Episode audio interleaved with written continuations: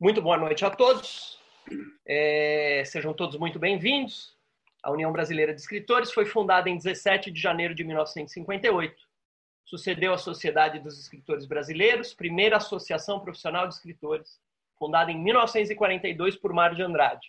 A UBE é hoje, portanto, a mais antiga entidade brasileira do gênero, seus objetivos são defesa da liberdade de expressão, defesa dos direitos autorais e demais direitos dos escritores, difusão da cultura e democratização do acesso à informação. A UBE teve em sua diretoria nomes do porte de Lígia Fagundes Teles, Renata Palottini, Ricardo Ramos e Inácio de Loyola Brandão, entre muitos outros. Atualmente, o presidente da UBE é o Ricardo Ramos Filho, que dá boas-vindas a todos vocês. Boa noite, pessoal. É, é um prazer para a gente da UBR receber todo mundo aqui, ver a casa cheia. É, entrevistando a Estela Mares não poderia ser uma diferente, a gente já sabia que a casa ia estar tá cheia, porque uma escritora do porte dela atrai gente mesmo. E, então, eu fico muito feliz por isso, fico feliz de ver aqueles que, que estão aqui toda semana, que já, via, já, via, já viraram clientes assíduos, das entrevistas da, da UBE. E sejam todos bem-vindos. É, quem não indicou é, o seu nome é, para o prêmio Jucapato, não esqueça de entrar no nosso site e indicar. Nós estamos em, em plena fase de indicação do Jucapato, tá? Então não esqueçam de indicar o intelectual do ano, tá? E sejam todos muito bem-vindos.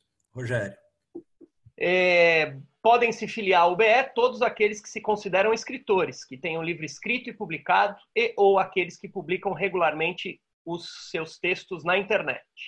O Ricardo já avisou do Jucapato, então eu vou fazer a breve apresentação desse programa da Stella Mares, e aí o Ricardo é, vai ser o entrevistador de hoje. Desde o início da quarentena, todas as terças-feiras, às 19 horas, a UBE tem promovido entrevistas com os escritores. Essas entrevistas acontecem aqui via Zoom, são transmitidas ao vivo pelo YouTube, como está acontecendo agora. Boa noite a todos aqueles que estão lá no YouTube, já vou interagir com vocês. E ficam disponíveis na página da UBE, no próprio YouTube, no Spotify e no Google Podcasts. Mineira de Dores do Indaiá, Stella Mares Rezende é mestre em literatura brasileira pela Universidade de Brasília, é escritora e atriz. Tem dezenas de livros publicados, entre romances, novelas, crônicas, contos e poemas, para todos os públicos, crianças, jovens e adultos.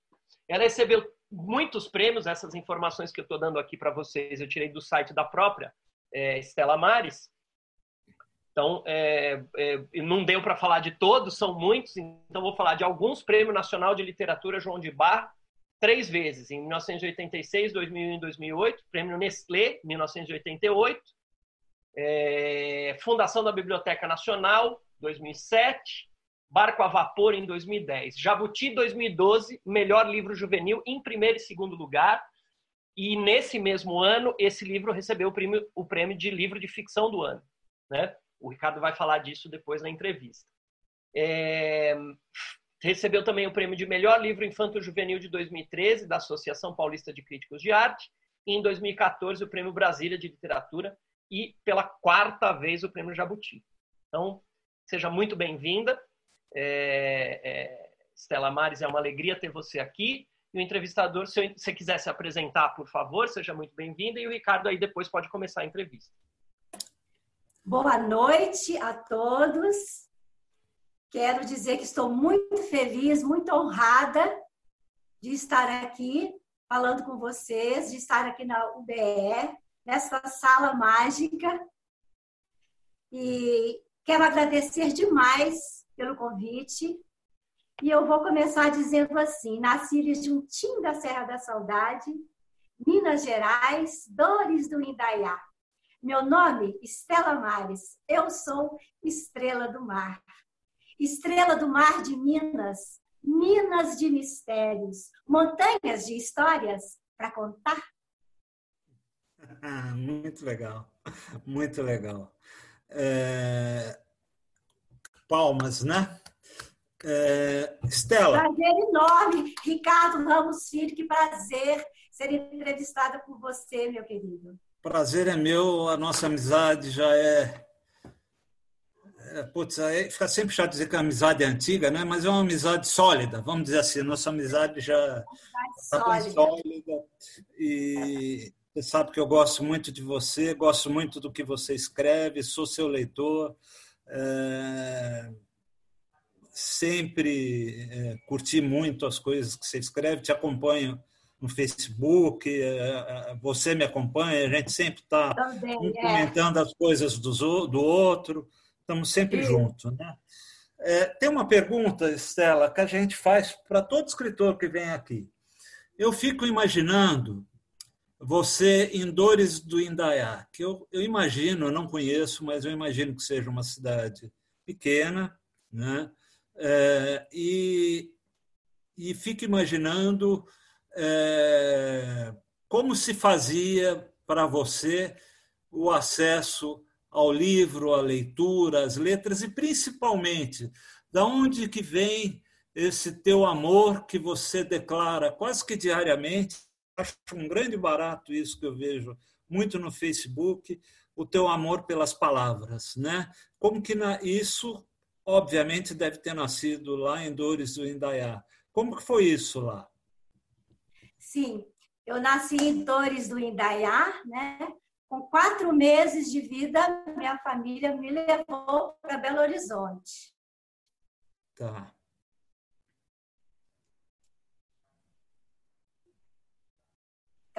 Eu só, só vivi lá quatro meses. Mato da Lenha.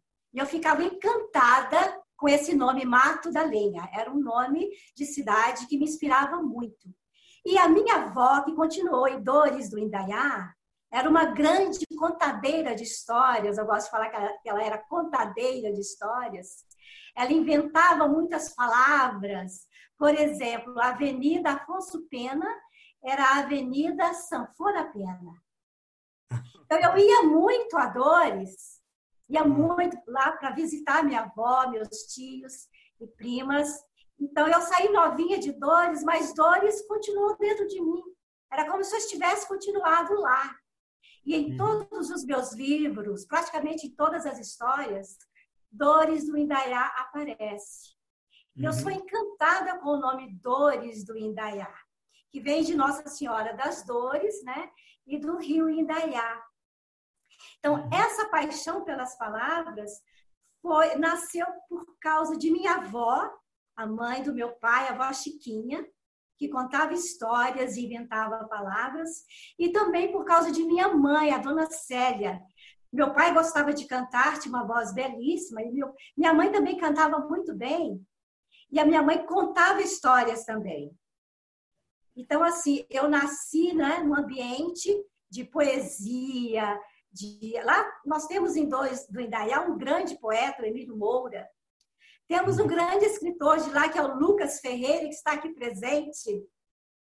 Cadê o temos Lucas? a Dona Branca. Então, Dores do Indaiá é uma cidade de, de autores, de pessoas que escrevem crônicas, poesia.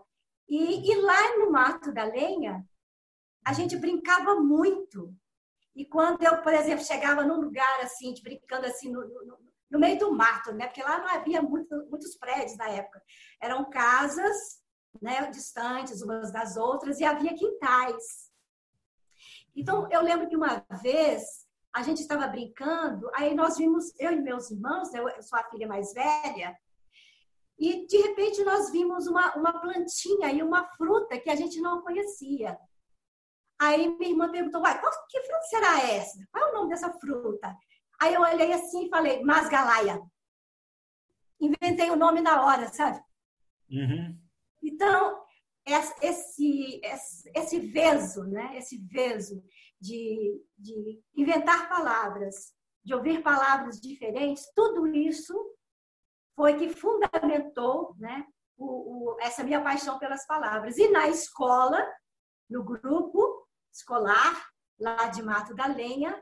Eu tinha uma professora fantástica, preciso sempre homenagear os grandes professores. Porque essa professora, a dona Marlene, ela foi marcante na minha vida.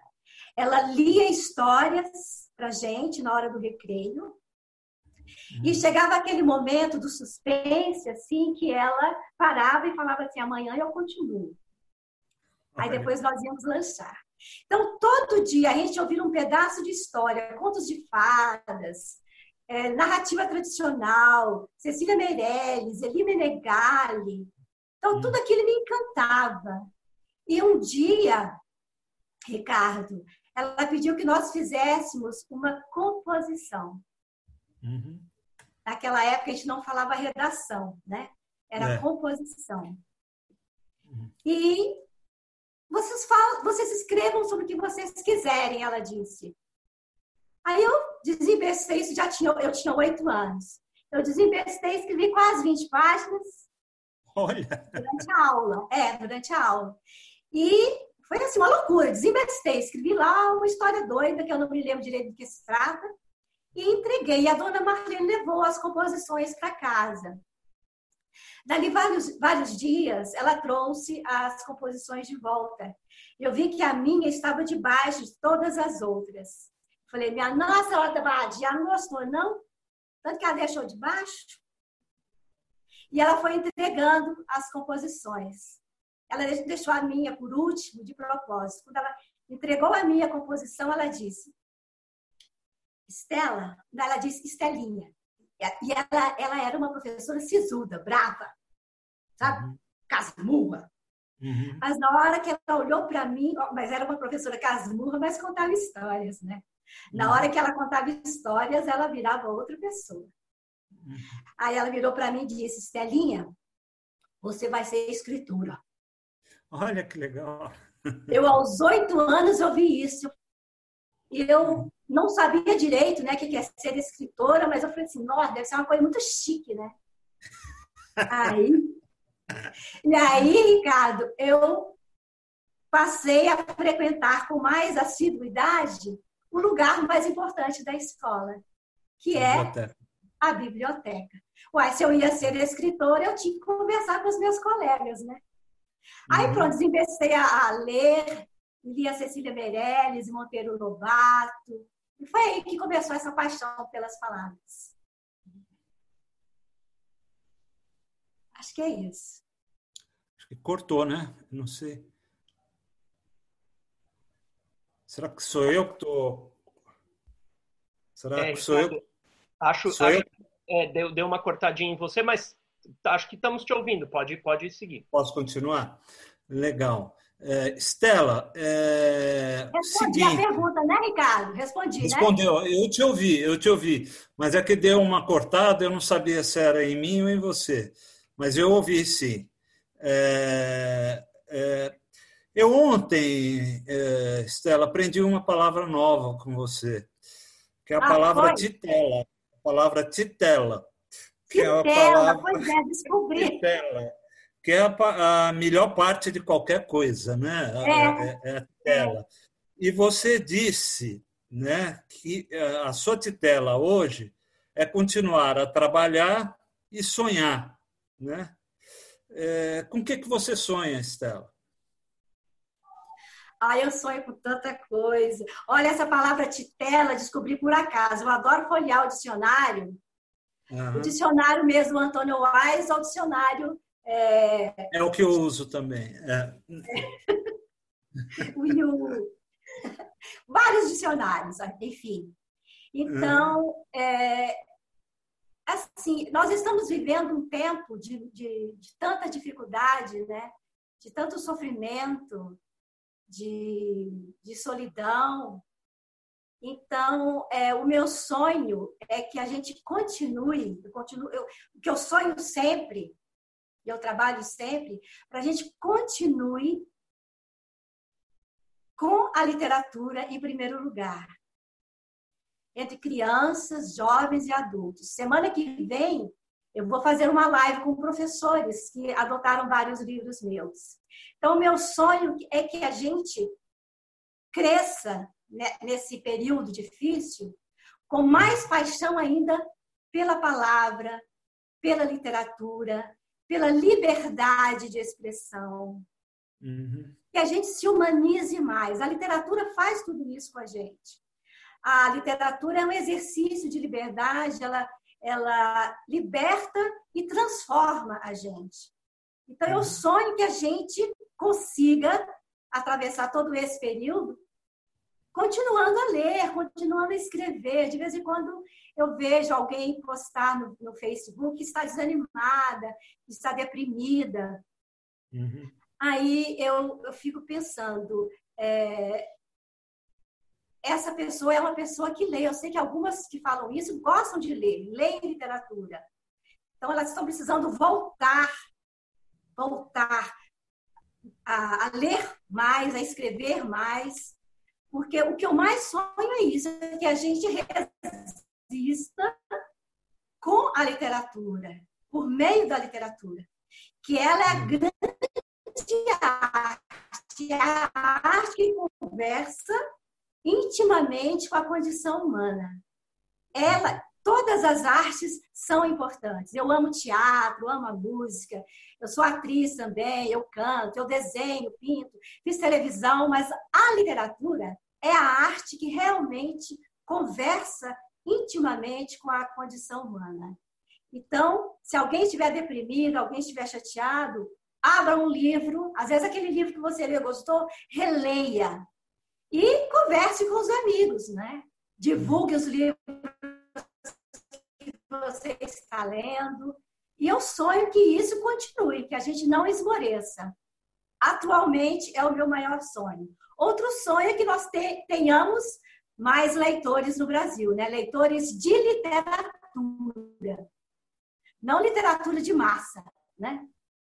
Literatura, literatura mesmo, que é mais literatura literária, peixe. Não é literatura só de entretenimento. Que a uhum. literatura de entretenimento, ela anestesia, ela adormece a gente.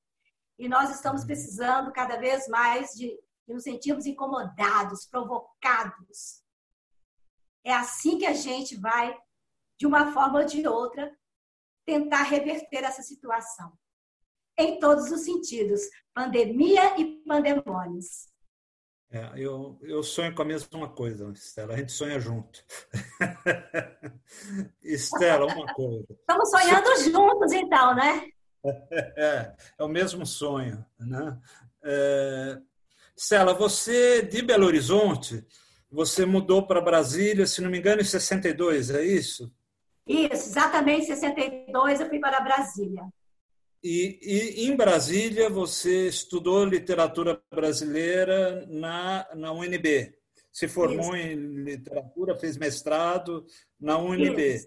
E começou a dar aula lá. Você deu aula, é, você deu aula na universidade ou deu aula para. Não, eu comecei em Taguatinga. Comecei em Taguatinga, que é uma cidade satélite né, de Brasília. Uhum. Eu morava em Taguatinga.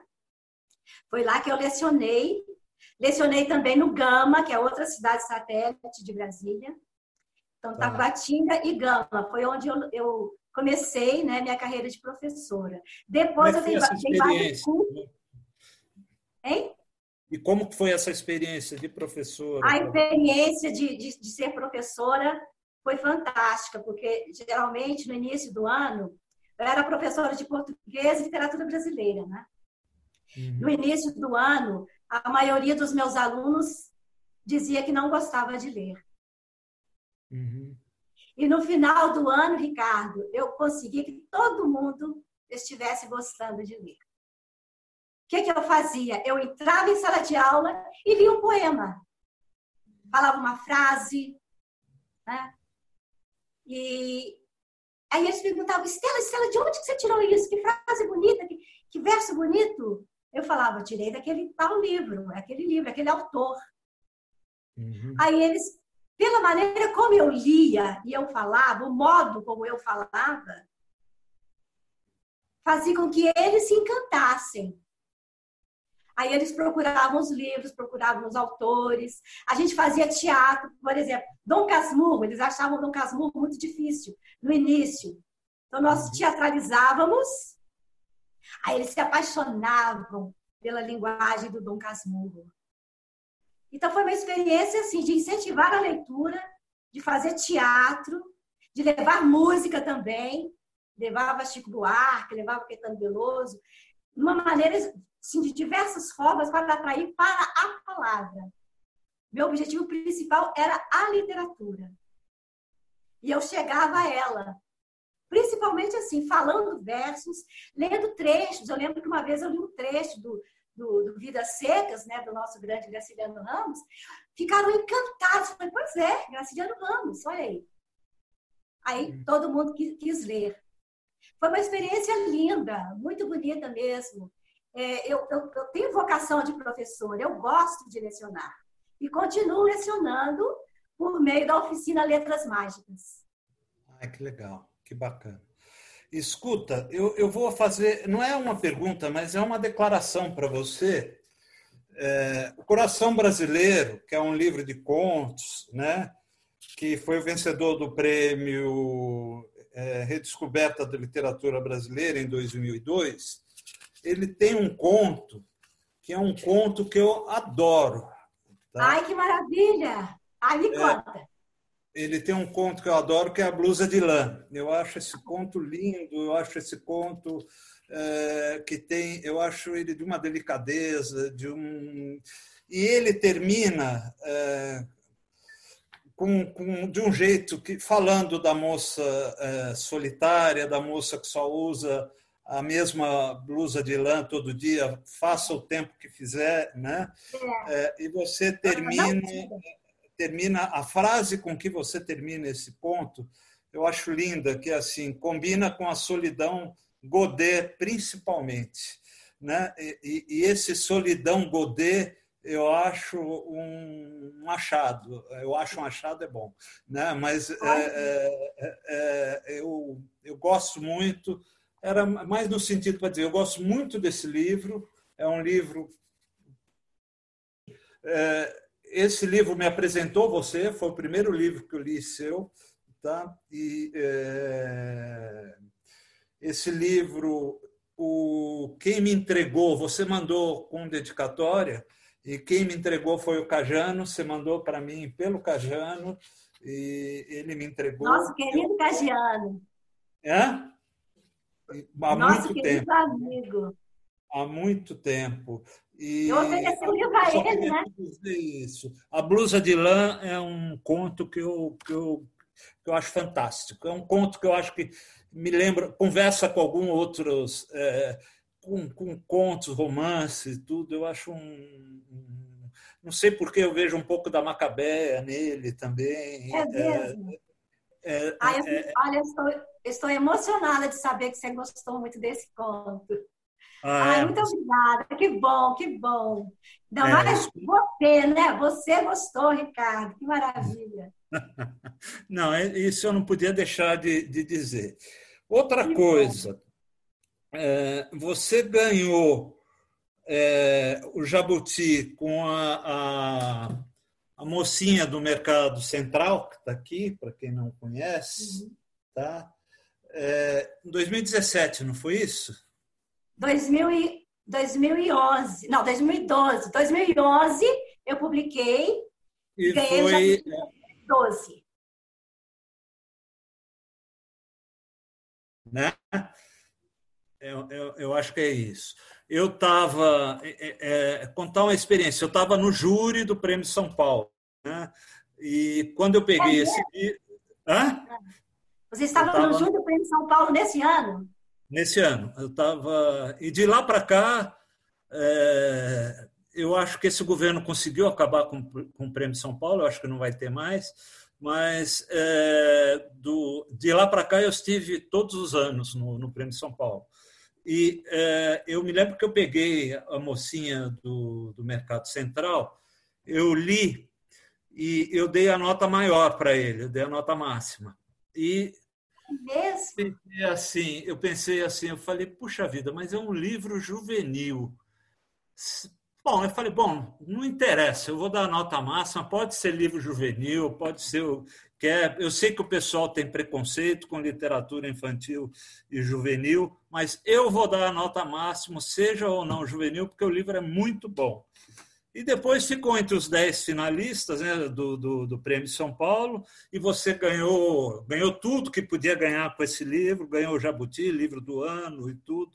É, é, como foi para você é, é, ter vencido essa coisa que para nós, escritores de literatura infantil e juvenil, é tão agressiva? Esse preconceito, ter conseguido vencer esse preconceito contra a literatura para crianças e jovens com um livro, ganhando tudo com ele? É, primeiro eu quero dizer que eu estou muito feliz em saber que ele ficou entre os dez finalistas, né? Do é. Prêmio São Paulo desse ano, eu não sabia. É. E agradecer a você, né? Porque votou lá em mim. Uhum. Então, é, foi uma grande surpresa né, ele ganhar o, o Jabuti de um livro de ficção do ano. E foi assim uma vitória da literatura juvenil. Foi a primeira vez, né, foi a primeira vez que um livro juvenil, livros infantis alguns já haviam, né, recebido prêmio. Juvenil ainda não. Então assim, foi uma vitória para a literatura juvenil. Todos os colegas, todos nós nos sentimos né, premiados, porque de repente, né, naquele ano 2012, que eu falo que foi uma noite mágica, o livro começa, a história da, da Maria Campos começa com as palavras mágico e imagina. É. E esse livro fez com que é, um júri, né, um júri tão, tão sério, tão respeitável, tal, que, que sempre votou no romance, é, o livro que ganhava o melhor, o livro, é, o livro de ficção do ano era sempre um romance para adultos. E neste ano foi para jovens. Foi uma grande vitória. É, eu ganhei três jabutis numa noite só, né? E foi primeiro lugar, segundo lugar e o jabuti de ouro. Então eu, eu saí com três jabutis numa noite só. E me parece que até hoje foi a única vez em que o autor que um autor ganhou três de uma vez, que normalmente são dois, né? É porque dificilmente alguém recebe primeiro e segundo lugar, né? Geralmente é. recebe é, o primeiro então, e o livro do ano, né? Exatamente, primeiro, segundo e o livro do ano foram três. E foi uma grande vitória, mas ainda permanecem os preconceitos né, em relação à literatura infantil e juvenil.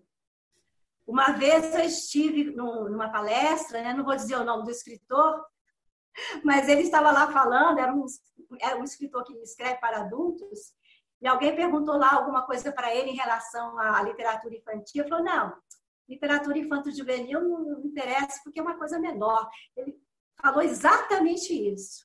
Numa palestra, um grande escritor desconhece a literatura infanto-juvenil para ter essa coragem de dizer isso. Então, ele não conhece Monteiro Lobato? É, ele não, não. conhece Cecília Meirelles? Não. Nem, nem desses ele pode falar nada? Não conhece.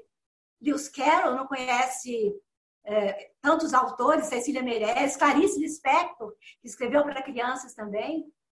É. Há muitos preconceitos, mas aos poucos nós estamos vencendo isso com muita luta, porque nós fazemos literatura. Literatura é, antes de tudo, linguagem. É um trabalho com a palavra. Uhum. Há autores que caem na esparrela de, ao escrever para crianças e jovens, querem ensinar coisas. É, querem didatizar. Né? Didática, é. né? Passar lição de moral. Aí sim, isso aí não é literatura de boa qualidade. É. Mas nós temos grandes autores que fazem literatura de alta qualidade, vários, premiadíssimos internacionalmente, né? É, eu acho que hoje em dia nós temos tantos grandes autores como temos grandes ilustradores também. Nós temos ilustradores. Eu ia falar disso, dos grandes ilustradores, porque é. o texto, principalmente o texto para criança, né, tem a imagem a, a, palavra é carregada de imagens, né? E a imagem da ilustração é carregada de palavras. É, então, são dois textos. Né? Os dois são muito importantes e, e nós temos grandes ilustradores também premiados internacionalmente. Então, muitas pessoas têm esse preconceito, Ricardo, por falta de conhecimento, que é o grande problema do Brasil atual. As pessoas estão preferindo a ignorância, isso estou falando assim, no geral, né? São adeptas da, da ignorância, uhum. do negacionismo, né? do obscurantismo, e não querem saber do conhecimento, que é pura liberdade. Eu não sei se você concorda comigo, Stella. Eu acho que esse adjetivo infantil também não ajuda nada, né? Literatura infantil, o adjetivo não ajuda nada, né? Eu eu acho que a gente devia, nós, a gente, eu sempre que lembro eu eu faço, mas a gente começar a dizer literatura para crianças e jovens, né? Não. Eu prefiro também dizer literatura para crianças e jovens. É, eu porque esse infantil. Mas, é, existe, muita... né? Existe essa é, expressão é, já tradicional, então é. é. a gente aprender a não ter preconceito, né? apesar do. Se a gente for olhar em outras línguas, é assim que se fala, né? É, se você for ver mesmo em inglês e tudo, eles não, não, não usam, né? Eles usam para é criança. É verdade. Né? Dizer, vamos levantar gente... essa bandeira, vamos? É, isso a gente levanta muito lá no, no, no meu grupo de literatura para crianças e jovens na USP. A gente, a gente levanta muito essa bandeira, mas não pega. É difícil, é porque já está muito sedimentado, né? É, tem, é. tem gente que fala infanto-juvenil, né? É. Infanto-juvenil, então, ainda é, é, pior, né? Porque aí não é pior nada. Ainda, né? Pior ainda. Infanto-juvenil. É, não, não, não é nada. Escuta, é, uma outra coisa que eu queria te perguntar. É, a tua experiência como atriz, é, como foi, é, está sendo, como que é isso? Assim, porque é assim, eu já te li, né? Eu já te vi recitar, eu já te vi, mas eu ainda não, eu sei que você fez televisão, é, mas eu ainda não te vi atuando. Ah, é, foi uma experiência. Você considera a tua experiência como atriz a experiência que você teve em televisão ou você é, teve como em teatro também? Olha, trabalhei em televisão, né? Durante quase quatro anos. Primeiramente, eu fui a Fada Estrela Azul, do programa uhum. Carrossel da TV Brasília, no final da, da década de 70 e início da década de 80. Tá. Depois eu fiz a Tia Estela, na TV Record, tudo isso em Brasília. Uhum. Eu bem jovem ainda, nem usava óculos na época. Eu entrava vestida de fada e cantava e contava uma história. Eu memorizava a história, uhum. contava ao vivo, uhum. olhando para a câmera. E tinha outra câmera mostrando o livro. Eu fazia questão de mostrar o livro de falar o nome do autor, de falar o nome do ilustrador, falar o nome da editora. Então, eu divulguei a literatura para crianças e jovens na televisão. Uhum. E eu, eu adorava, eu adorava. E era interessante porque eu ia e voltava de ônibus. Eu nunca dirigi carro. Aí houve uma vez que o programa tinha acabado, né? Aí eu fui para a parada de ônibus Aí uma menininha passou assim: Uai, a fada está aqui, a fada vai pegar ônibus. Eu falei: Pois é, porque acabei de fazer a mágica de contar histórias, agora eu vou fazer a mágica de andar de ônibus. Então, assim, aí eu brincava muito, me divertia muito. E fiz teatro, sim. Eu escrevi várias peças de teatro que foram é, representadas em Brasília. Eu atuei Houve uma hum. peça que se chama Corpo Tenso, Voz Passiva. Tem até um conto neste livro, Coração Brasileiro, que tem esse título. Sim. Nessa peça, Corpo Tenso, Voz Passiva, eu dirigi, eu atuei cantando e, e fui eu que escrevi a peça, né? Então, assim, foi uma experiência muito bacana lá em Brasília. Fiz várias peças de teatro lá. Essa foi a que fez mais sucesso. Eu continuo como atriz nas escolas onde eu vou, Ricardo. Eu entro, leio um trecho de um livro, teatralizando, né? com o livro sempre na mão, mostrando o livro. Faço questão de ler o texto como ele está escrito. Eu não conto a história como eu fazia na televisão, não. Que lá era outra linguagem, era diferente, né? Ao conversar com crianças e jovens, eu pego o livro, leio um trecho de uma forma que encante, de uma forma que emocione. Você não quer fazer é isso para a gente agora aqui? Aí posso ler um trechinho de A Mocinha do Mercado Central. Ah, faz isso pra gente. Faz isso pra então, gente. Eu vou ler um trechinho, então. Tá. Porque assim, a personagem começa a história dizendo que não gosta de ler. Isso. Ela fala que só gosta de cinema. E nem gosta do nome dela, né? É. O nome dela é só Maria. É. Né? E ela tem uma amiga que, chama, que, se chama Valentina Vitória Mendes Teixeira Couto, toda exibida, né? E essa amiga sabe os significados dos nomes. Então, a Maria passa a viajar né, por diversas cidades do Brasil. E em cada lugar, ela faz de conta que tem um nome diferente. Então, nessa cena que eu vou ler um textinho, ela virou Nídia. Ela está no Rio de Janeiro. Nessa cena, ela se transformou em Nídia, que significa pássaro recém-saído do ninho. Em cada lugar que ela vai, ela faz de conta que tem um nome diferente, age e reage de acordo com o significado do nome. Então, eu vou ler um trechinho de quando há a transformação da Maria, que achava que não gostava de ler ela entra no Real Gabinete Português de Leitura, no Rio de Janeiro. A tia dela falou para ela entrar no Real Gabinete Português de Leitura. Ela fala, ah, então eu vou entrar só para satisfazer a minha tia. E entra. E aí acontece a cena. Tá. Por isso, a tia Marta pedira que ela entrasse ali. Tia Marta era uma bruxa. Ela sabia que aquele lugar era encantado, então a fizera prometer que entraria. Então estava ali, num cenário de filme. Ela que dizia que não gostava de livros. Alguém havia deixado um volume sobre a mesa. Nítia pegou o livro e começou a folhear. A tia Marta ia ficar feliz de saber que, além de entrar, ela teria olhado o livro. Ela ficou olhando aquele livro. Na capa estava escrito Fernando Pessoa. Ela se lembrou de que Fernando Pessoa é de origem germânica e significa o guerreiro destemido. Um pouco curiosa, começou a ler as palavras daquele guerreiro destemido. Foi lendo, foi lendo. Não sei quantas almas tenho.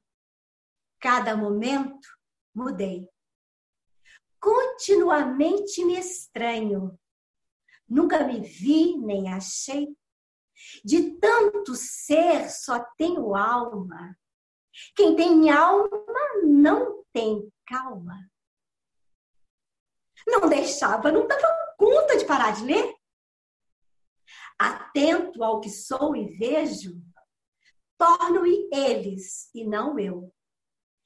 Cada meu sonho ou desejo é do que nasce e não meu. O que eram essas palavras, minha Nossa Senhora? Sou minha própria paisagem, assisto a minha passagem diverso, móvel e só. Não sei sentir onde estou. Isso já existia e ela não sabia? Por isso, alheio, vou lendo, como páginas meu ser. O que segue não prevendo o que passou a esquecer. Foi lendo, foi lendo e voltou ao primeiro verso. Não sei quantas almas eu tenho. E leu mais, e de repente, com uma alegria doida, ela descobriu que Fernando Pessoa virava Alberto Caeiro, e virava Álvaro de Campos, e virava Ricardo Reis. Ela riu baixinho, porque estava lendo o livro de um guerreiro destemido que inventava muitos nomes para ele, coisa que ela também gostava de fazer. Então, existia uma beleza assim. Por isso a tia Marta convidara para entrar em seu quarto biblioteca. E ela ainda pensou: vai ver, toda a biblioteca é um lugar encantado. Ela ficou muito tempo naquela biblioteca de estilo manuelino. Leu páginas e páginas do Fernando Pessoa. Era a sua comemoração dos 200 anos da chegada da família real. Era também a comemoração da chegada de um pássaro. Afinal, Nídia tinha muitas almas. Nem sabia quantas, mas sabia que sentia. Que podia continuar sentindo. E recém-saída do ninho, podia voar.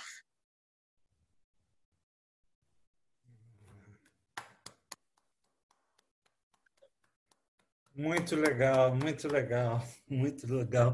Esse livro é uma maravilha. Outro livro seu que eu gosto muito é esse aqui. Ah, justamente porque sonhávamos. É, justamente porque sonhávamos, né? É, esse livro tem uma dedicatória sua muito legal para mim, onde você diz é, tem surpresa do, do início ao fim, né? É. Você fala das surpresas é, que eu encontraria do início ao fim e realmente eu encontrei várias surpresas. É, Estela, esse livro é de 2017. Esse sim, eu confundi. Esse Justamente é de... porque sonhavam, sim. É, esse é de 2017. É, esse livro é um livro que eu gosto muito e ele é, de alguma maneira, um livro sombrio que apresenta é, uma certa distopia e tem aquela história dos jovens terem sido abandonados. É, fictício que você cria. É. Já era um, você sentindo o que nós estamos vivendo agora? É, é, é alguma coisa, vamos dizer, profética? Olha, esse livro já foi escrito há muito tempo atrás, né? Então eu fui ah, é? revisando várias vezes. Então realmente ele é antigo, né? O texto é antigo, já escrevi há muito tempo. Então uhum. a, aconteceu, né? De, porque assim, a, a, a, ditadura está sempre voltando, né? Então uhum. sempre voltando, de uma certa forma, ela está sempre voltando. A democracia não foi consolidada no Brasil. Então, uhum. esse tema da ditadura, eu vivi a ditadura né, em Brasília, eu era uhum. jovem, é, estudante da UNB, uhum. é, eu tive uma irmã que participou muito de movimentos estudantis, a uhum. Rosa Maria, e eu aprendi muito com ela. Eu via colegas, de repente, desaparecerem, então, isso fica comigo, né? Então, volta e meia, por exemplo, as gêmeas da família também falam da ditadura, né? E a, e a Gêmeas da Família foi lançado, esse livro foi lançado é, em 2000 e... Foi logo 2015. depois da, da, da, da, da mocinha do Mercado Central, né? Foi, é, isso, depois, depois da mocinha do Mercado Central. Então, e ele fala da ditadura também. Então, é. esse tema sempre volta. E, de repente, me veio essa, essa... Eu acho assim que pode ser até considerada uma literatura fantástica, né? Algumas Isso. pessoas falam que é literatura fantástica. Porque é uma cidade que parou no tempo. É. Né? Ela está ainda na, lá na ditadura. Então, é. tudo que aconteceu naquela época está acontecendo ainda nessa cidade. É. De repente, é. essa cidade, de certa forma, infelizmente, é o Brasil inteiro. É. é um livro muito legal. Eu recomendo quem quiser, quem aqui do grupo quiser ler, que leia. Vale a pena. É um livro que eu, eu gostei muito. Eu gosto muito, né?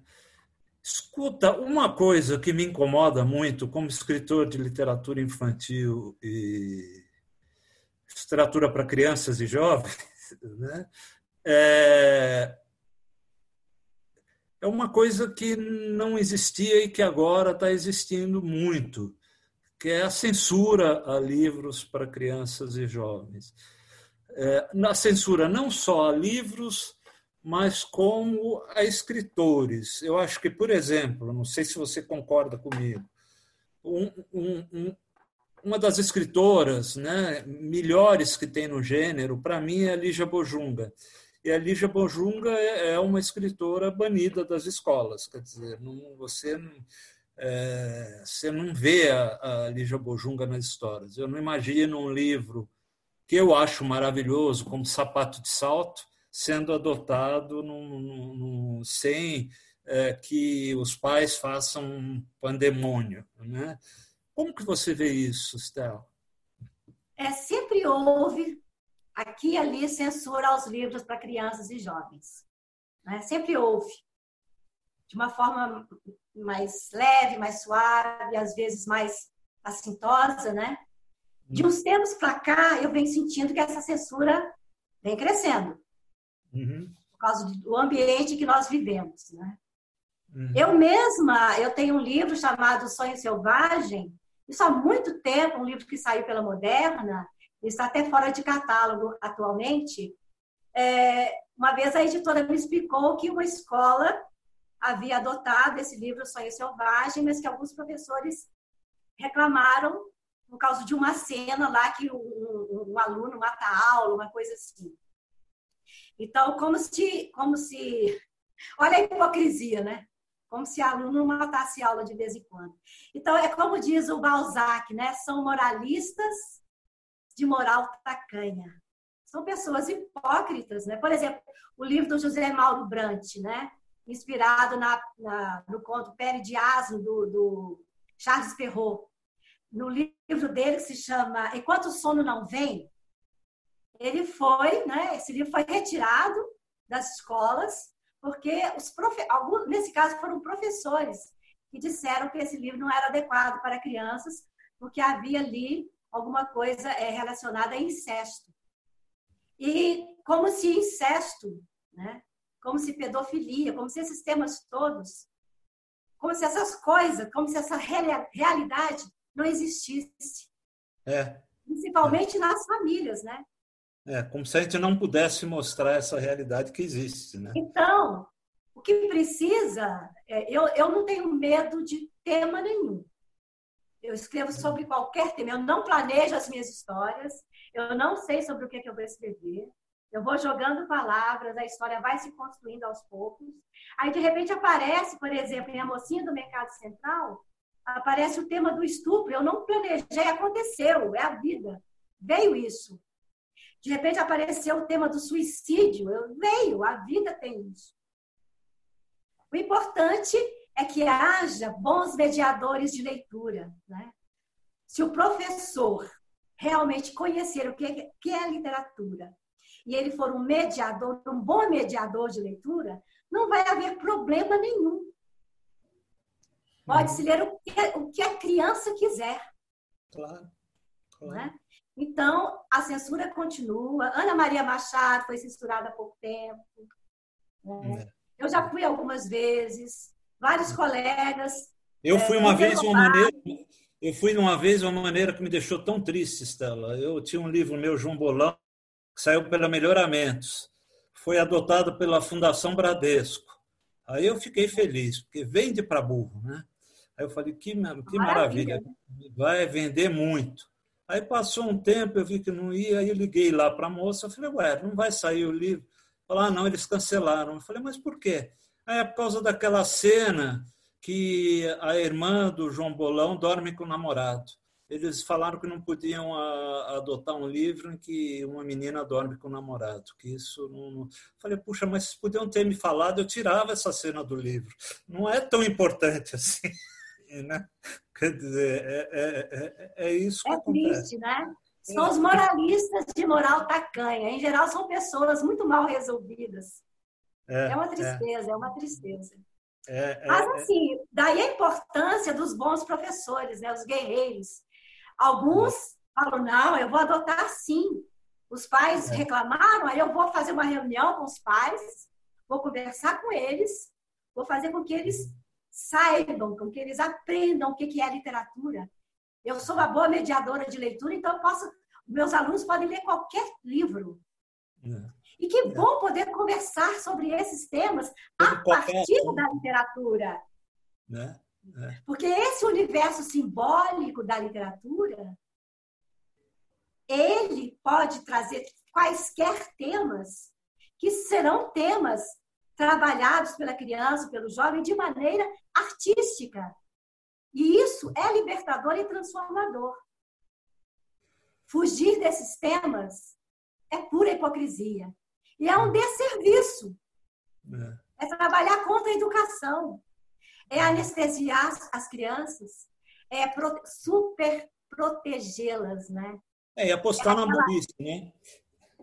É aquela árvore, eles preferem a árvore de plástico, é. né?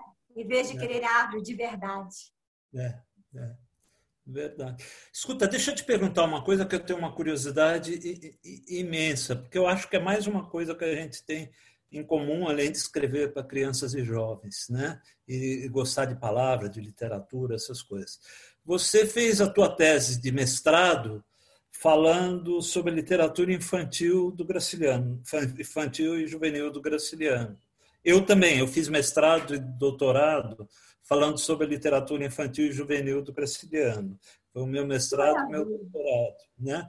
O que, que você falou? O que, que foi a tua tese de mestrado? eu usei uma linguagem poética, foi uma coisa totalmente diferente.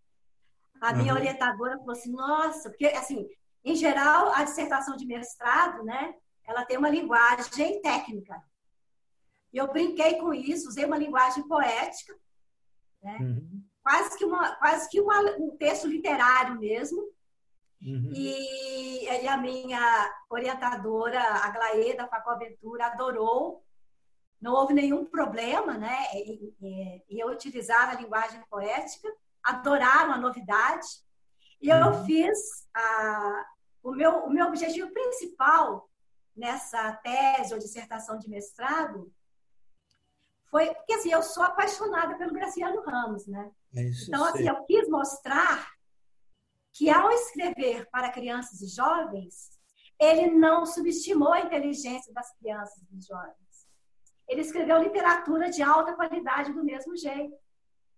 Porque há autores que caem nessa esfarrela. Eles escrevem muito bem para adultos, ao se dirigir ao público infantil, facilitam demais as coisas. Às vezes não dão lição de moral, mas fazem a coisa muito, muito, muito simples, né? É como se a criança não tivesse capacidade de entender uma certa complexidade, uma imagem, uma metáfora. E o A Terra dos Meninos Pelados é um livro assim que me encanta, eu releio, Histórias de Alexandre. Então, o objetivo principal foi esse. Né? Então, eu falo sobre as, os vários trechos dos dois livros e mostro né, a alta qualidade literária do, do Graciano Ramos, independentemente de escrever para criança ou jovens. Eu, eu tento fazer isso também, eu escrevo para adultos também, né? Vou lançar em breve um romance para adultos, já tenho dois livros de contos. Vou lançar um romance para adultos, depois a gente pode falar sobre ele. Fala agora, fala agora. Sobre... É. Posso falar sobre ele? É porque então, eu ia... assim. Só, Seria... só... Daqui a pouco precisamos partir para as perguntas do público. Tá. Então, tá bom. Então, você quer, ir, você quer falar sobre o teu romance ou vamos já para as perguntas do público? Vocês é que mandam. Não, não, fala, fala sobre o romance e depois eu abro para as ah, tá. perguntas. Tá. Pode ser? Pode ser, Ricardo? Pode ser? O romance, pode, ser? Pode, pode ser. Posso falar então, né? Isso. O romance ainda não tem título definido. Geralmente, o, o título é uma das, das coisas assim com que eu tenho mais dificuldade. Geralmente é na última hora. Eu nunca tenho título antes. Quando eu escrevo, eu não sei sobre o que, que eu vou escrever. A história vai surgindo aos poucos. E o título também demora muito. Tem uns que demoram demais da conta. Quase, eu tô quase... Você sabe, você sabe, você sabe, Estela, da dificuldade, você sabe que essa era uma das dificuldades do Graciliano também, né? Ah, essa também? É. E ele tinha uma... é, um, um, um, o Bork de Holanda, o agora me, me, do dicionário, Aurélio Bork de Holanda. Ah, Aurélio. O Aurélio, quando ele estava escrevendo o livro, ele ficava atrás do Graciliano sempre perguntando: e aí, já botou o título? Já botou? Como é que o livro vai chamar? Como é que é? Não sei o quê. Um dia o Graciliano se emputeceu e falou: Aurélio, sossegue. Você já viu algum livro sair sem título? Então, quando, quando, quando tiver, quando eu entregar, eu arrumo algum título. Sem título não vai sair. Era isso. Que maravilha! Então, olha, eu tenho essa afinidade aí. Eu tenho dificuldade com o título. Por exemplo, justamente porque sonhávamos, não, foi quase que na última hora. Eu é. pensei lá uma frase do, do, do, texto, né? Pensei. Tem uma frase lá justamente porque sonhávamos. É um título bonito, é um título bonito. Aí depois é. todo mundo falou que ficou bonito, né?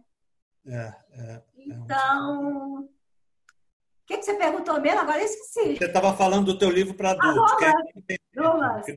Então, então eu, eu, me, eu me emocionei com o Graciliano Ramos, né? Afinidade. Então, esse romance, ele, ele parte de dois livros de contos meus.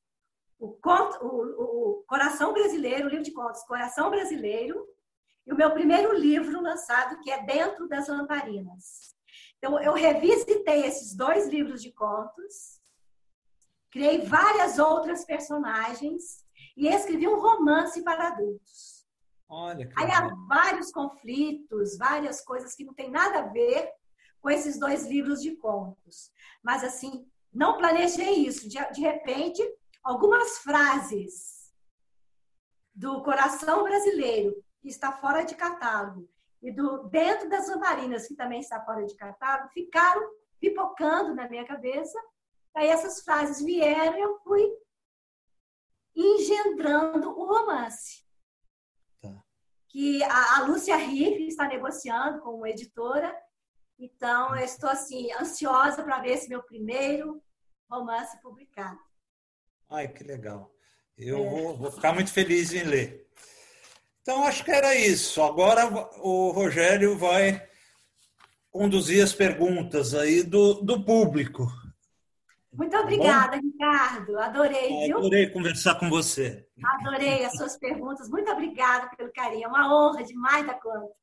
Ah, muito legal. Também gostei demais de falar com você. Vamos lá, Rogério.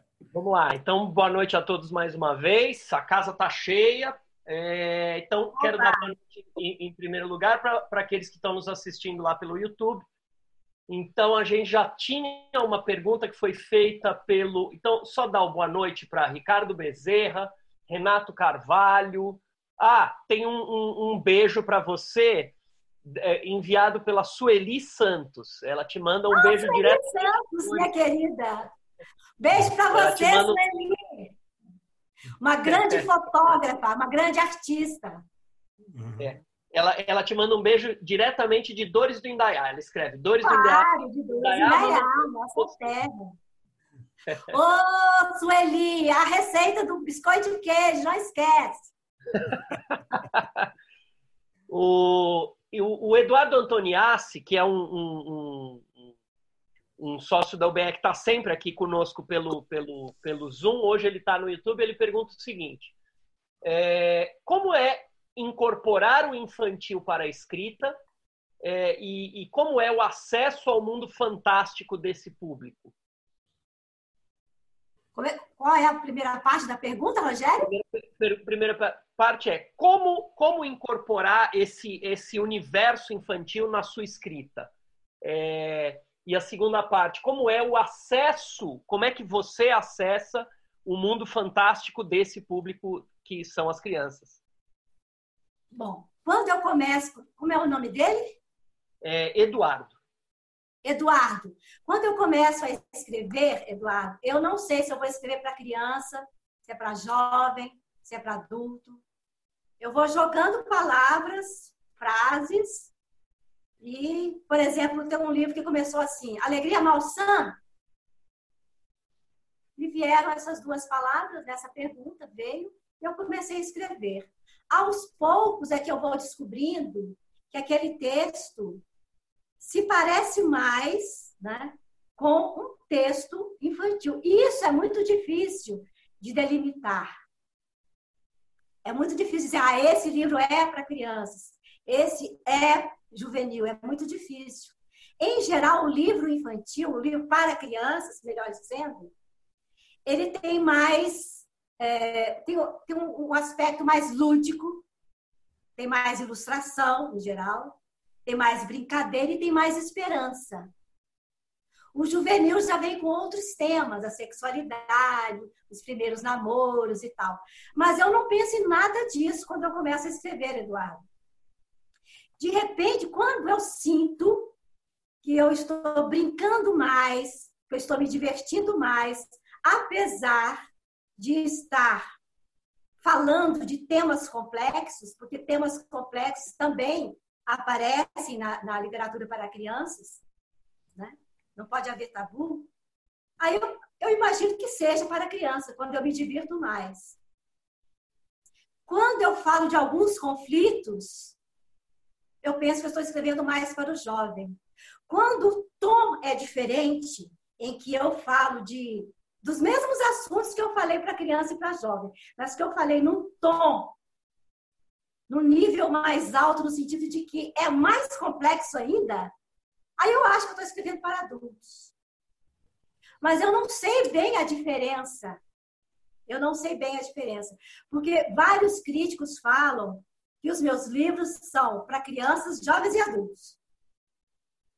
São para todas as idades. Né? A mocinha do Mercado Central, por exemplo, muita gente fala que é para adultos. E eu tenho é, é, leitores jovens de 9, 10 anos que leem a mocinha do Mercado Central e adoram. Né? São pré-adolescentes. Então, é difícil, Eduardo, dizer qual é a diferença. E acessar a, a, a esse mundo fantástico é ter mais disponibilidade para a aventura, para o sonho, para a poesia. É preciso haver poesia. Né? A poesia é importante. É importante que haja poesia na prosa. Não é só no, na, na, palavra, não é só no, no, no termo poético, não. Numa atmosfera poética. Eu, eu, acho importante que haja uma atmosfera poética. E essa atmosfera poética tem tudo a ver com o universo de livros para crianças, porque a criança já nasce gostando de poesia, ela já nasce gostando de rima, de ritmo, né? Toda criança gosta de ritmo, de rima, de musicalidade. E toda criança gosta de palavras que ela nunca ouviu antes. Ela se encanta com a palavra nova. Então, eu faço questão de usar palavras novas também para crianças. Por quê? Porque a criança é apaixonada pela sonoridade, pelo significante, não pelo significado. Então, são essas coisas que fazem parte do universo infantil. Acho que respondi, né? Acho que sim. Respondeu. Respondeu. É, o, o, Lucas Ferreira, que está aqui na sala, ele te manda um beijo.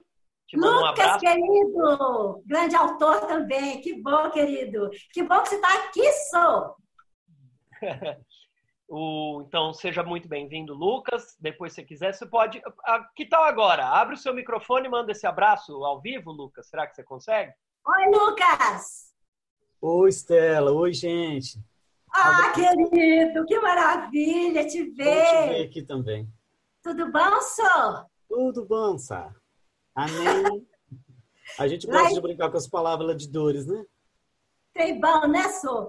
Olha, estou sempre te acompanhando no Facebook, acompanhando seu trabalho. Você é um grande autor, parabéns. Estamos, estamos do lado certo da história e vamos que vamos. Graças Muito a Deus. bom ver o Lucas aqui, viu, um Lucas? Um abraço para você. Segundos, que eu não estou na lista e eu não queria ultrapassar. Mas eu queria comentar com você, acho que eu já te falei isso, uma vez é, naquele encontro que nós tivemos juntos, alguém perguntou se era complicado falar de uma cidade pequena, colocar uma cidade desconhecida no cenário de um livro. Você falou que conseguiu fazer isso com uma certa facilidade.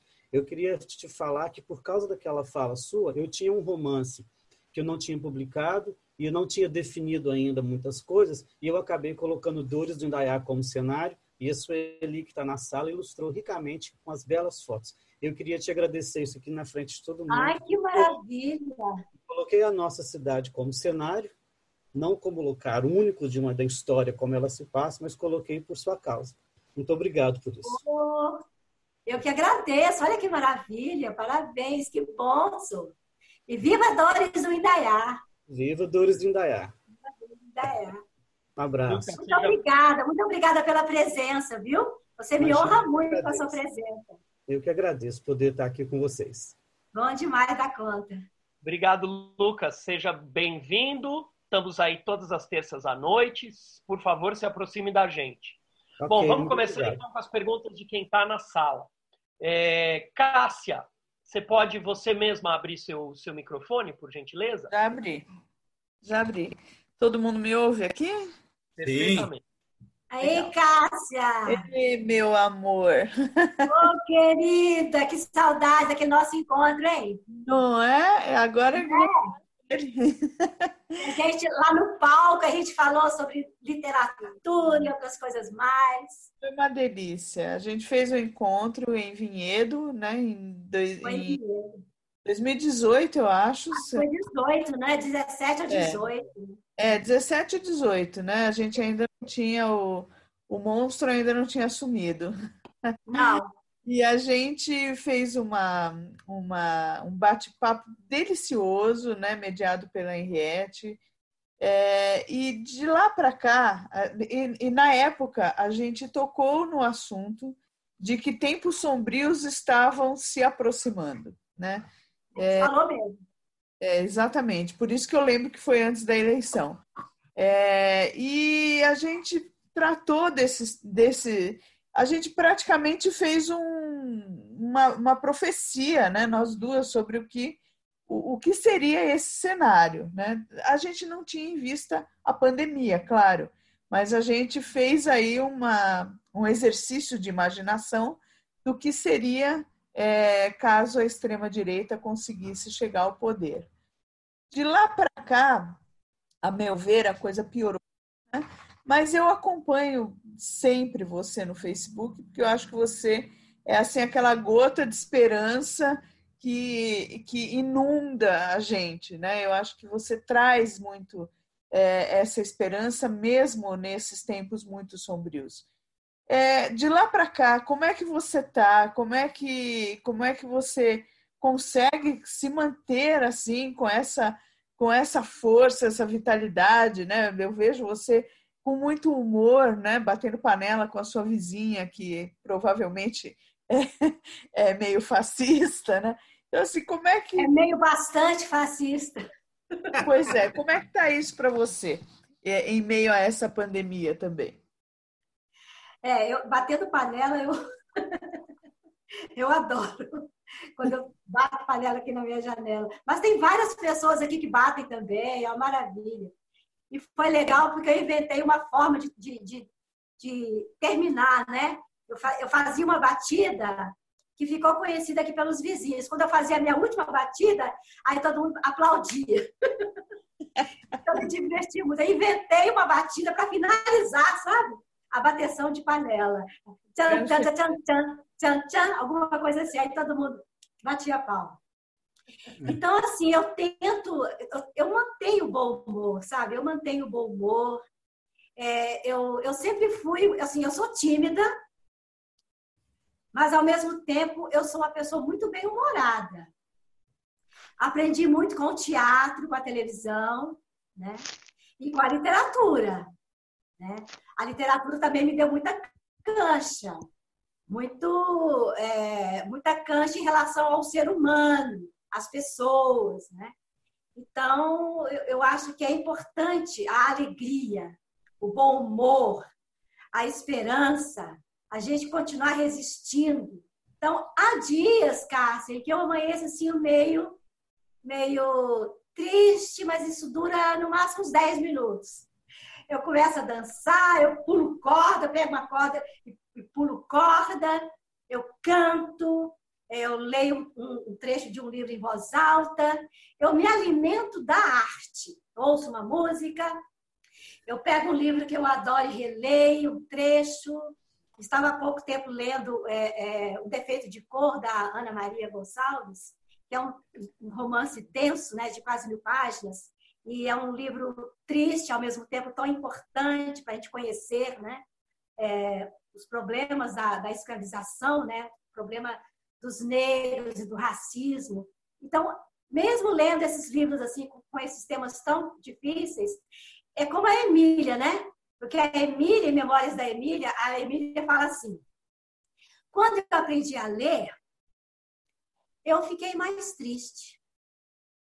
Porque depois que eu aprendi a ler, eu comecei a ver a maldade humana, comecei a ver as injustiças.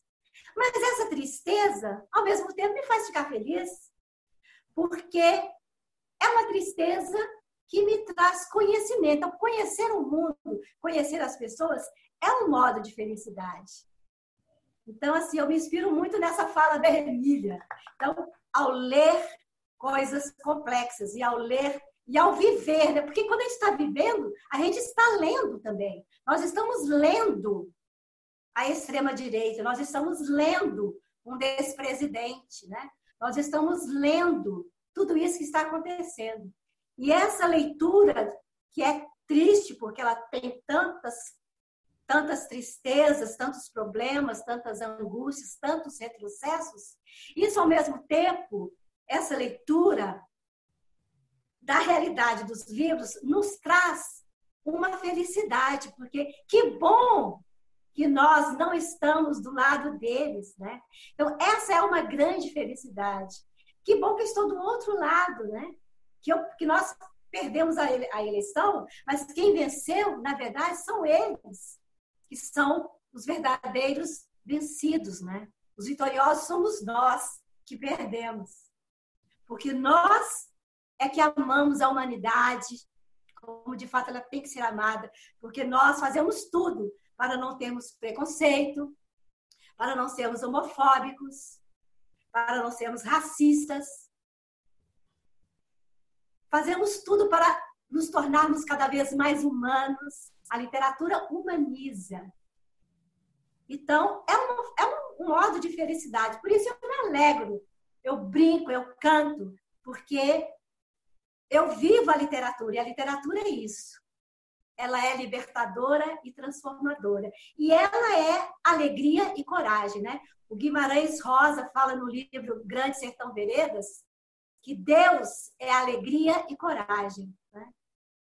Eu prefiro dizer que, que viver, né? E que ler tudo isso que a gente vive, tudo isso precisa da nossa alegria e da nossa coragem. Que lindo isso, querida. Muito lindo, muito inspirador de verdade, viu? Obrigada e olha, muito, muito feliz em estar aqui com você e com as minhas cachorras, como você pode ver. Ah, que lindo! É uma cachorra? Essa é. Aí tinha, é tem a outra dela, tem, e, tem, e tem a neta. Essa é Nanda. Tem Nada. a Nanda, ela tem o Buda e tem a minha netinha, que é a Lira, que sumiu aqui, mas já já aparece de novo. Que legal, querida. Muito obrigada pela sua pergunta. Eu adoro cachorros obrigada. também. Beijo. Obrigada, amor. Obrigado, Cássia. Fernando Dezena, sua vez. Boa noite, boa noite a todos. É, novamente, né, a UBE por essa terça-feira magnífica, né? Cada terça-feira a gente aprende um pouco mais, é, cada convidado com uma experiência nova, não tem, não tem dinheiro no mundo que pague isso. É, quanto a Estela, a, a, a, tua alegria contagia a gente, viu, Estela?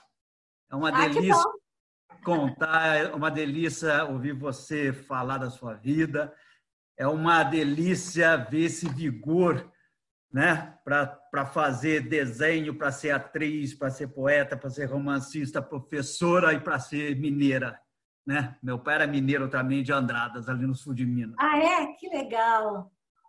É, eu gostaria, o, o Estela, que você falasse um pouco mais da Estela poeta. Da Estela poeta. A poesia ainda ronda os seus dias, você compõe com frequência, tem algum projeto novo em poesia. Então, eu gostaria de você falasse como é esse relacionamento diário teu com a poesia. Fernando, né? Fernando Dezena. Fernando. Então, Fernando, Fernando significa o grande guerreiro, né? Lembrando aqui do significado do nome Fernando, guerreiro destemido. Eu comecei é, publicando poemas no Correio Brasiliense. Eu tinha 19 anos e publiquei meus primeiros poemas. O grande professor Cassiano Nunes Falou, Estela, você é poeta, descobriu lá no momento da aula. Vou publicar seus poemas no Correio Brasiliense. Então, minha primeira publicação foi em 69, né? Já tem muito tempo. E eu comecei com poemas. E eu sempre achei que eu ia continuar publicando só poemas, só poesia. Depois eu publiquei é, um livro de contos, né? Depois eu publiquei em 79, publiquei um livro de contos. Falei, será que eu nunca mais vou publicar poemas? Em seguida, eu publiquei Temporã, que é um livro de poemas para crianças, que foi premiado também. E, volta e meia, eu, eu escrevo poemas, participo de antologias. Volta e meia eu escrevo, mas nunca mais me dediquei a escrever um livro de poemas. Eu escrevo uma vez ou outra, é, às vezes eu leio um poema meu durante um encontro com, com, com crianças e jovens, eu gosto. E o que eu posso te dizer, Fernando, é que a poesia continua comigo, porque muita gente fala que meus, meus, meus textos, né, que eles são muito musicais, que eles têm muito ritmo, né? E não, claro que não tem rima, mas a, a rima não é o mais importante na poesia. O mais ah, importante na poesia é a síntese, né? É, é, a, é a linguagem mais sintética que existe, é a do poema. Então, eu falo de muitas coisas com o menor número de palavras possível. Então, eu acho que a poesia perpassa a minha prosa. Porque eu gosto de ler em voz alta. Então, quando eu acho que um livro meu está pronto, eu leio em voz alta e eu gosto que realmente haja musicalidade, que haja ritmo, que haja metáforas, que haja elipses e tudo isso, que haja antíteses, né? E tudo isso tem a ver com a poesia. Então, a atmosfera poética permanece em todos os meus livros. Então, eu continuo sendo poeta na prosa, eu acho. Muita gente fala que sim. Falam que, que a minha prosa é poética. Entendi. Obrigado, parabéns, boa noite. Obrigado pela aula. Obrigada, querido. Boa noite. Foi um prazer, Fernando.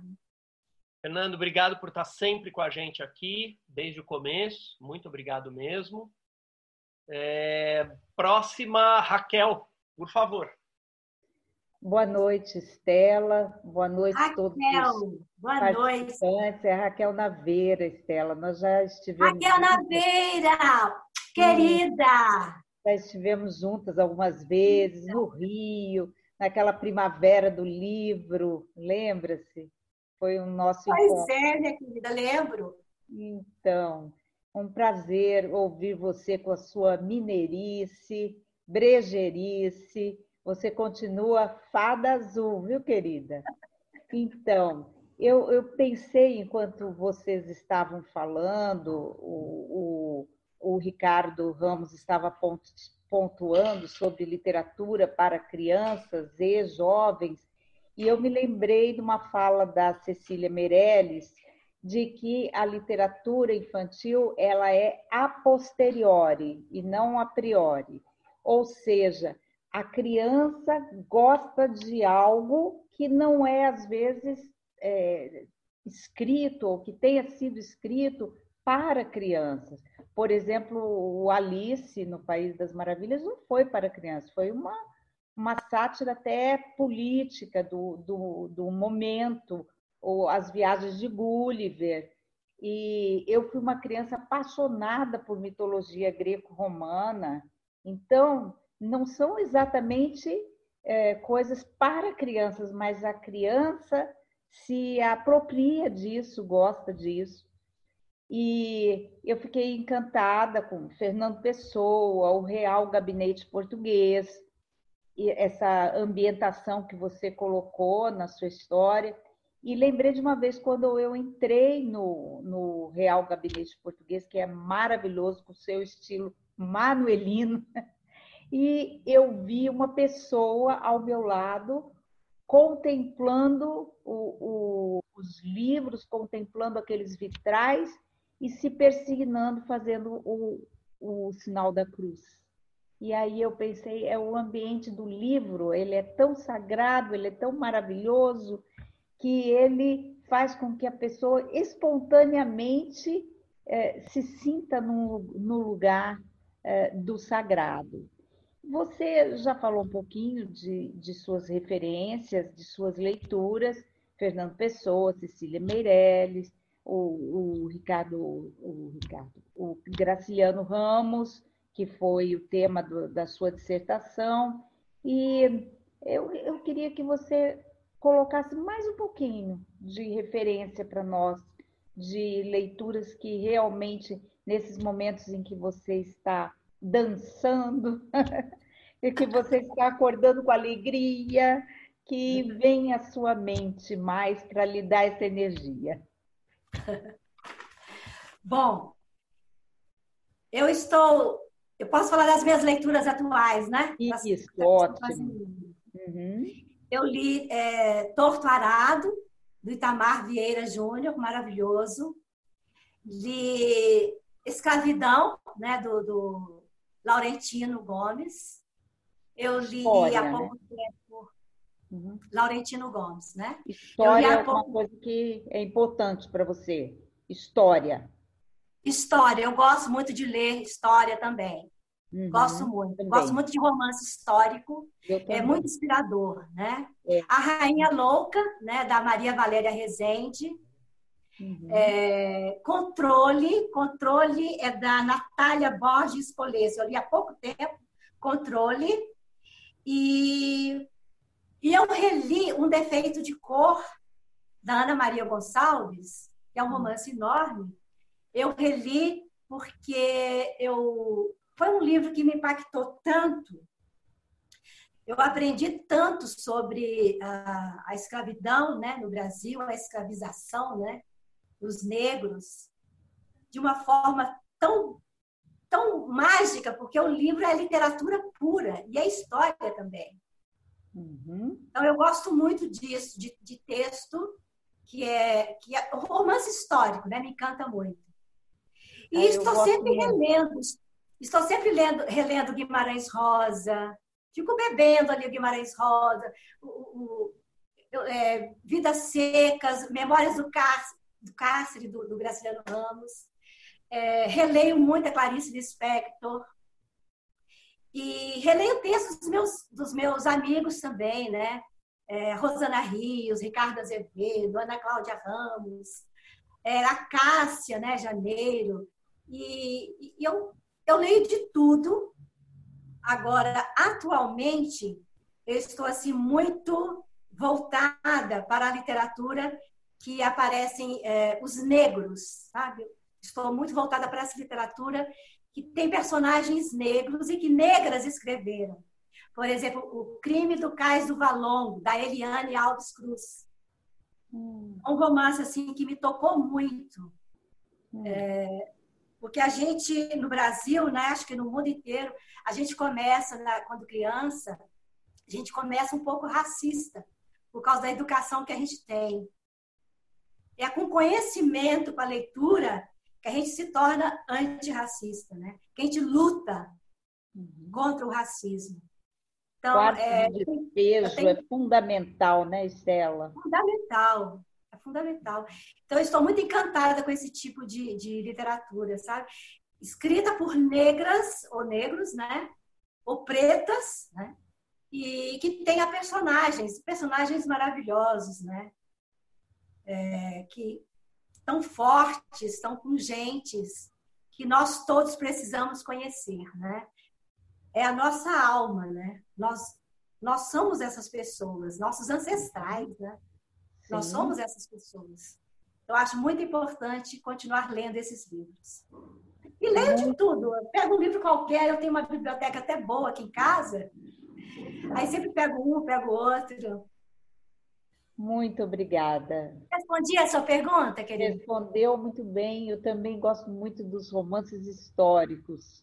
E Quarto de Despejo, para mim, é um livro fundamental, belíssimo, de Carolina Maria de Jesus. Muito obrigada, Estela. Eu que agradeço, um Raquel Naveira, querida. Muito obrigada Bom, a você, viu? Obrigada. Tchau, tchau. Tchau.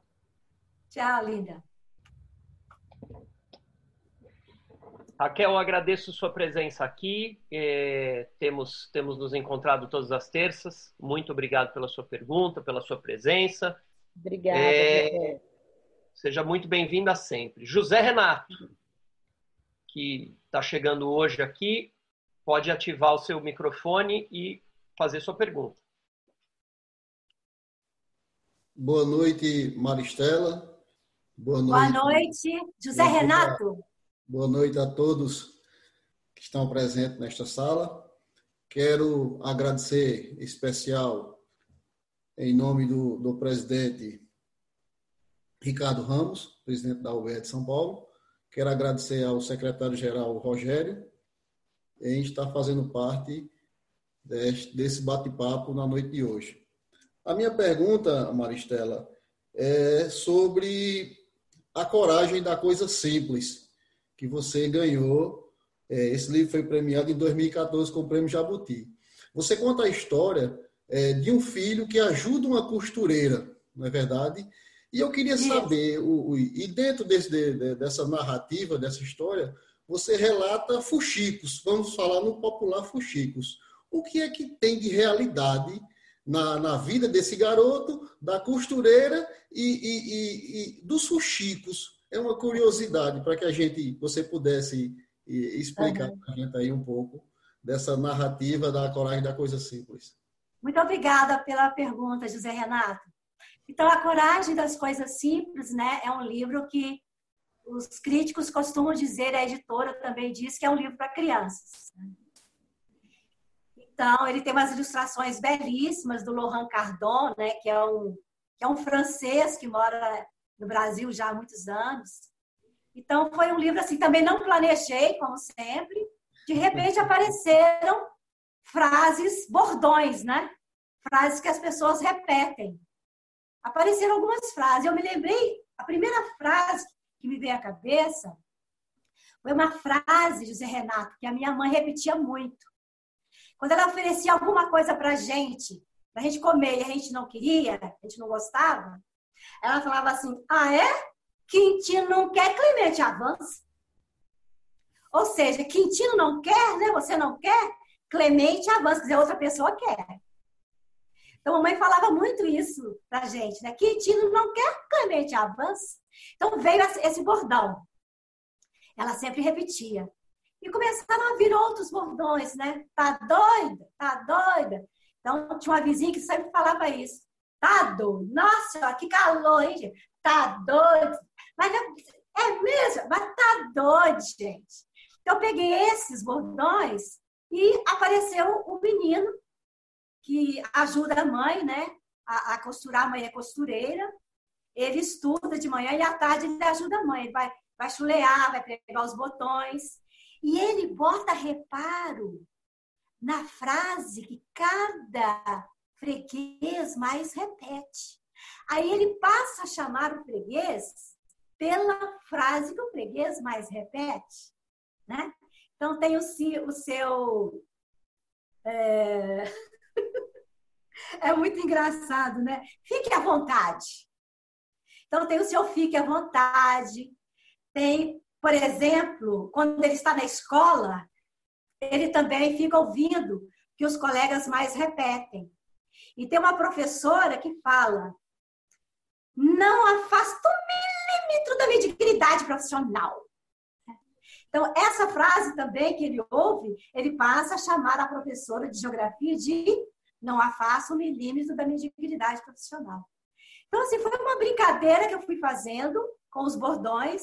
E se a gente botar reparo, cada um de nós tem mania de repetir uma frase, né? Então, esse livro é adotado em várias escolas e as, as crianças adoram porque elas começam a observar o que, que as pessoas mais repetem. E sempre tem uma frase né, que a gente mais repete. Então, é um livro assim que acabou ficando muito divertido. E o projeto de criação, quer dizer, o processo de criação dele, José Renato, foi muito divertido. Quando eu descobri isso, que havia os bordões, eu me diverti. Aí vieram vários, né? E a história foi se construindo por meio desses bordões. Ele é um aluno muito atencioso, né? Na sala de aula, ele é muito atencioso. E ele recebe, ele recebe um apelido de queridinho, né? Eu queria que você falasse também mais um pouco sobre ah, sim. isso. Ele, no, início, não se sabe o nome dele, né? Ele só é chamado de queridinho. É. Eu, eu também não sabia qual era o nome dele. De repente, alguém chamou ele lá de queridinho e foi, né? Queridinho, me serve o café, aceita o cafezinho, queridinho e tal. Quando ele chega na escola, é que eu descubro o nome dele. De repente, aparece o nome dele, né? Aí os colegas brincam com o nome dele, porque o nome dele é Arlindo Aí eles chamam o Arlindo de ar feio, ar tosco, né? E ele não se importa com essa brincadeira. Ele leva tudo na brincadeira e ele continua observando o que as pessoas mais falam. Então, eu acho assim, que definindo o, o Arlindo, ou o queridinho, né? É um menino, é, é um menino, assim, divertido, inteligente, atento, se parece muito com várias crianças que eu conheço, se parece muito com a minha neta, por exemplo, minha neta é muito inteligente, muito divertida. Ela lê livros a gente considera que é para adulta, ela já lê desde os 7, 8 anos. Então, assim, é um menino inteligente, divertido, engraçado e que lida com as dificuldades, porque é um livro que também fala que alguma tragédia vai acontecer. É. É. Toda hora menciona isso na narrativa, né? alguma tragédia vai acontecer. Porque a vida é assim.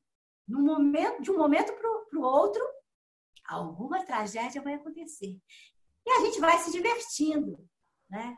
Por meio das palavras. Porque as palavras da literatura são palavras mágicas, né? Como disse o Guimarães Rosa, a literatura é feita de palavras que querem morar dentro da gente. Obrigado. Obrigada a vocês, Renata. Adorei a pergunta. Agradecemos sua presença aqui, viu, José Renato? Você é muito bem-vindo aqui.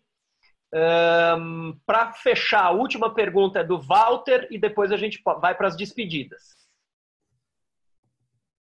Walter. Cadê você, Walter? Você abriu o microfone. Abri, abri. Pronto. Boa noite, Estela. Prazer em conhecê-la. Boa noite, Walter. Tudo Boa bem? Noite. Tudo bem. É, agradeço também a UBS estar criando este momento, nós ficarmos juntos e conversarmos sobre esse ser humano que somos nós, trabalhadores da palavra. É um prazer muito enorme conhecê-la, fiquei feliz e cheio de esperança. E fé de ouvir um depoimento em nome da nossa guerreira literatura brasileira. Esse seu encantar com as palavras é que nos faz enxergarmos que nós, escritores, temos esta possibilidade de criarmos novas manhãs, diferente do que está sendo plantado no nosso dia a dia. A nossa alegria em vencer a tristeza plantada pela nossa realidade que está infiltrada no no nosso cotidiano hoje, né? está em trabalhar realmente, em buscar este encanto nas palavras, que você realmente foi muito sucinta e me deixou muito feliz com toda a sua fala. É, o que eu ia perguntar para você, é, você já acabou é, respondendo que era sobre o título de seus livros. E surge depois ou antes do trabalho, você já respondeu, né? E também ah, eu fiquei muito feliz hoje de conhecer essa palavra de tela. Eu fiquei encantado, eu adoro, eu adorei o sentido é dela. É bonitinha, né, essa palavra, né? É, é. É muito difícil você encontrar uma palavra que ela te busca a sensação que você pode enxergar nela a partir dali um horizonte maior, né? Isso, é. E é ótimo. Um prazer, boa noite, fiquei feliz em conhecê-la. Obrigado, viu? Muito obrigada pelo carinho, adorei te conhecer também. Uma vez eu descobri a palavra terlinta. Você sabe o que é terlinta? Eu acho linda também, terlinta. Hum. Terlinta é uma pessoa que fala muito. Então, aquela pessoa que fala muito é uma pessoa terlinta. Legal. É, bom, é, pessoal, as perguntas é, acabaram. Eu só vou apresentar aqui para vocês quais são os nossos próximos entrevistados e aí Ricardo e, e, e a nossa entrevistada de hoje, a Estela Mares, vão se despedir. Só apresentar para vocês o nosso nosso é, nossa programação das próximas terças-feiras. Terça-feira que vem, a gente tem a Maria Fernanda Elias Malho, que é uma escritora paulista de Cajuru, que é defensora pública e atua na defesa de pessoas pobres que estão cumprindo pena. É, é dessas histórias que ela, que ela tira uma parte, né? É, ela tira muita inspiração para escrever os livros de contos dela. Ela foi finalista do Prêmio Sesc de Literatura em 2016 e 2017 e ganhou o Prêmio Jabuti de Contos em 2018. Dia 4 de agosto a gente tem o Ricardo Viveiros, que é jornalista e escritor, autor de quase de, de 49 livros em tudo quanto é gênero, biografia, comunicação, história, poesia, literatura para criança crianças e jovens. Em 11 de agosto, a Luciane Balbino, que foi jornalista, escritora, hoje é dramaturga, está morando em Portugal e ela tem uma literatura que aborda, entre outros assuntos, o assunto da inclusão. Também autora é, para adultos, é, jovens e crianças. Em 18 de agosto, Ana Maria Martins, né? É, cadeira número 7 da Academia Paulista de Letras. Ela está com 95 anos, foi vencedora do Jabuti, Prêmio Revelação em 1973. É uma associada histórica da União Brasileira de Escritores, já participou da, da diretoria Vai ser uma alegria tê-la aqui com a gente. Em 25 de agosto, Mariana Félix, que é uma slammer, né? Ela participa do Slam BR, foi finalista do Slam de poesia em 2014, 2015, 2016, 2017. Ela tem mais de 180 mil seguidores na internet e os vídeos dela declamando poesia têm mais de 15 milhões de visualizações. Acho é, é, é, que estamos aí com uma agenda muito interessante. É, vou dar a palavra para o Ricardo se despedir, depois a nossa entrevistada fecha a noite. Bom, gente, eu acho que a gente teve uma noite festiva aqui, uma noite gostosa. É, eu tive um prazer imenso em poder entrevistar a minha amiga Estela Mares Rezende, uma pessoa de quem eu gosto muito, é, que tem uma literatura que eu admiro, uma literatura que me dá prazer em ler. Fiquei muito feliz em poder entrevistar a Estela Mares, muito feliz em ver a casa cheia, em ver vocês retornando, vocês voltando, vocês sempre aqui com a gente. Espero que isso continue. E, e é isso. Um beijo para todo mundo e até terça que vem. Tá bom? Obrigado. Estela Mares, por favor, boa noite. Estamos todos encantados com você, hein? Oh, querido, muito obrigada, Rogério. Muito obrigada, Ricardo Ramos Filho. Que honra ser entrevistada por você, por todos os outros. Uma alegria imensa mesmo. Estou muito feliz. Para mim foi uma noite assim mágica. Já já marcou a minha vida. Gostei demais das perguntas. É, fui muito bem recebida. Parabéns à UBE. Viva a UBE. Mais do que nunca, nós precisamos estar unidos. Quem quer escrever, escreve. Principalmente se terminou de ler um livro maravilhoso. Um livro maravilhoso escreve outros livros dentro da gente. É preciso saber ler esses livros dentro da gente. Obrigada, Ubel, obrigada, Ricardo, Rogério. E vamos que vamos. Estamos do lado certo da história. E isso é tem que nos dar mais cancha, mais alegria, mais disposição e mais resistência, né? Para darmos conta de continuar lutando. Muito obrigado, Estela Mares. Muito obrigado a todos os presentes aqui na entrevista do OBE dessa terça-noite. E repito que terminamos todos encantados. com, Muito com... obrigada, Rogério. Muito obrigado e boa noite a todos. Até a terça-feira que vem. Até Beijo a próxima terça. Tchau, tchau. Obrigada.